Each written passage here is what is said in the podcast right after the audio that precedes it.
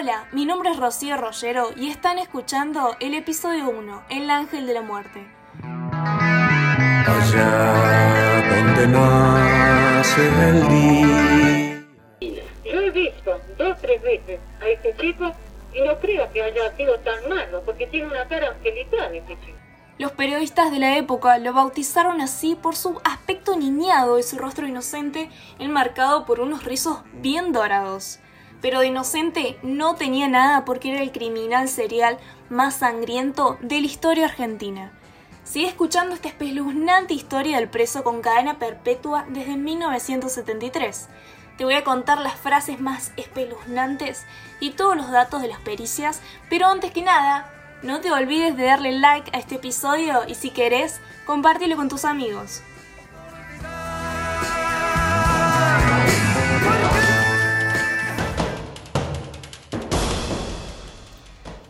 Nos transportamos a los 19 años de Carlos Robledo Puch, donde vivía en Vicente López, la ciudad de Buenos Aires. Decidió robar para hacer dinero fácil. Este joven alto con rizos dorados, recordemos, lo hacía únicamente por diversión, ya que sus padres además eran de clase media y no tenían problemas económicos, o sea que este joven no tenía necesidad para robar.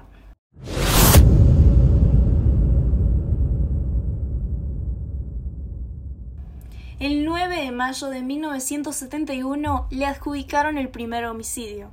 El ángel entra a un comercio junto con su socio Jorge Antonio Ibáñez. Encontraron dinero en la caja fuerte, pero como si eso fuera poco, mientras dormía la joven pareja comerciante, junto con su bebé de meses que había nacido, el ángel apuntó la pistola hacia el encargado y disparó y luego se escuchó otro disparo para su mujer. No hubo llantos ni gritos, una muerte silenciosa.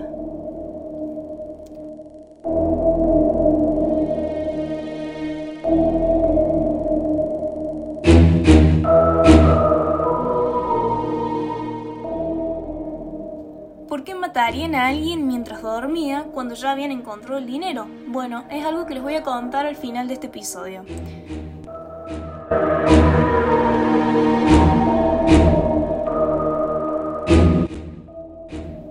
Días después del asesinato, el 15 de mayo de 1971, se dirige el ángel junto con Ibáñez a un boliche de olivos. Pero luego de varios robos, los socios deciden no dejar testigos nunca. Por esa misma razón, luego de robar el dinero que había en el lugar, mataron a balazos al encargado Pedro Mastordoni y al sereno Manuel Godoy, mientras ellos estaban durmiendo. El dato curioso es que también estaban descansando, por lo que no eran testigos del robo. El 24 de mayo del mismo año, Juan Ciatone, que trabajaba en un supermercado también en Olivos, fue asesinado.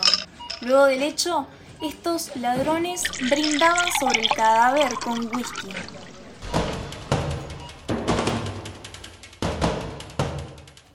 Cuando se hacía de noche, también ocurrían crímenes. El ángel tenía buen gusto con los autos para salir de noche, como tal adolescente de su edad. Virginia Rodríguez murió el 13 de junio de 1971 por solamente haberse cruzado en el camino con el ángel.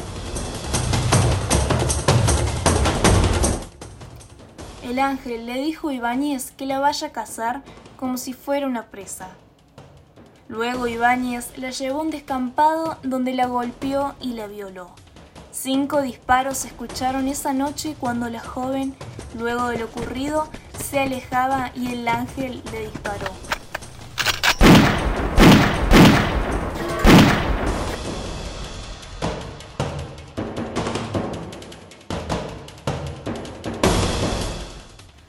El 24 de junio, Ibáñez y el ángel agredieron sexualmente a una modelo llamada Ana María Dinardo.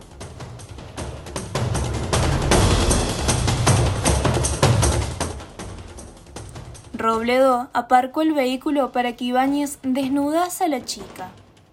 Aunque Ana María se opuso con firmeza, no pudo evitar que el adolescente la agrediera.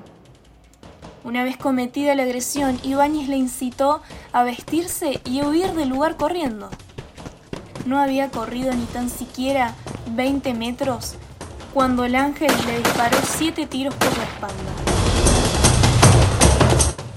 Como si fuera poco, el ángel le disparó en la mano únicamente por diversión.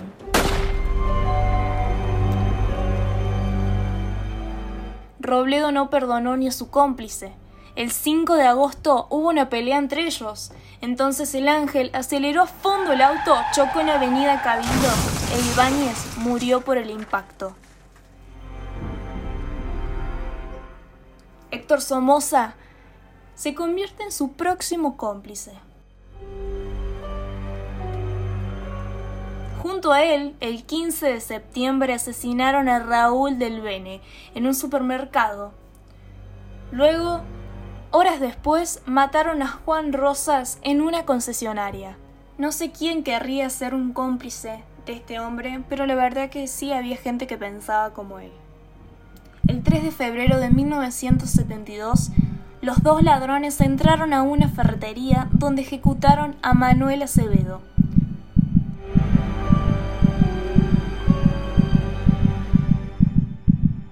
Pero el robo derivó en una pelea entre ellos las hipótesis dicen que otra vez mató a su cómplice. Esta vez le quemó la cara con un soplete a su cómplice.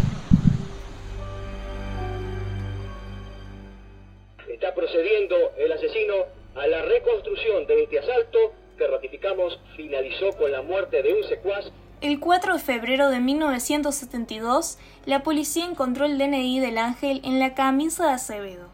Recordemos que Acevedo fue la persona ejecutada junto con el cómplice del ángel.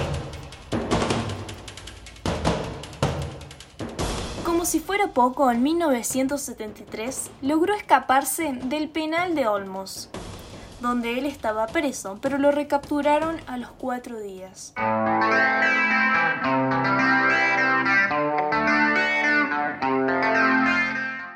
El ángel repudiaba demasiado la sociedad y no era una persona donde la sociedad podría vivir tranquila. Carlos Eduardo Robledo Puch es considerado el principal asesino serial de la historia argentina. Actualmente es el preso que más tiempo lleva en la cárcel con más de 46 años tras las rejas. Lo detuvieron cuando tenía 20 años. La cárcel de San Isidro lo consideró, escuchen bien, un psicópata con plena capacidad para comprender la criminalidad de sus actos. Aunque las pericias afirman que nunca se pudo entender por qué hizo lo que hizo, las últimas palabras de Robledo antes que lo condenen fueron, esto es un circo romano, algún día voy a salir y los voy a matar a todos. Es el único preso de Argentina en cumplir una condena desde 1973. Entró a la cárcel a los 20 años, recién cumplidos, y ahora tiene 60 años y aún está recluido de la sociedad en la cárcel de Sierras Chicas. El enemigo, a ver, recapturaron, cuando me, creo que fue, sí, creo que fue cuando, cuando, cuando me entregué, recapturaron a, al enemigo público número uno. Yo que pensaba que me hubiera posibilidad de salir del país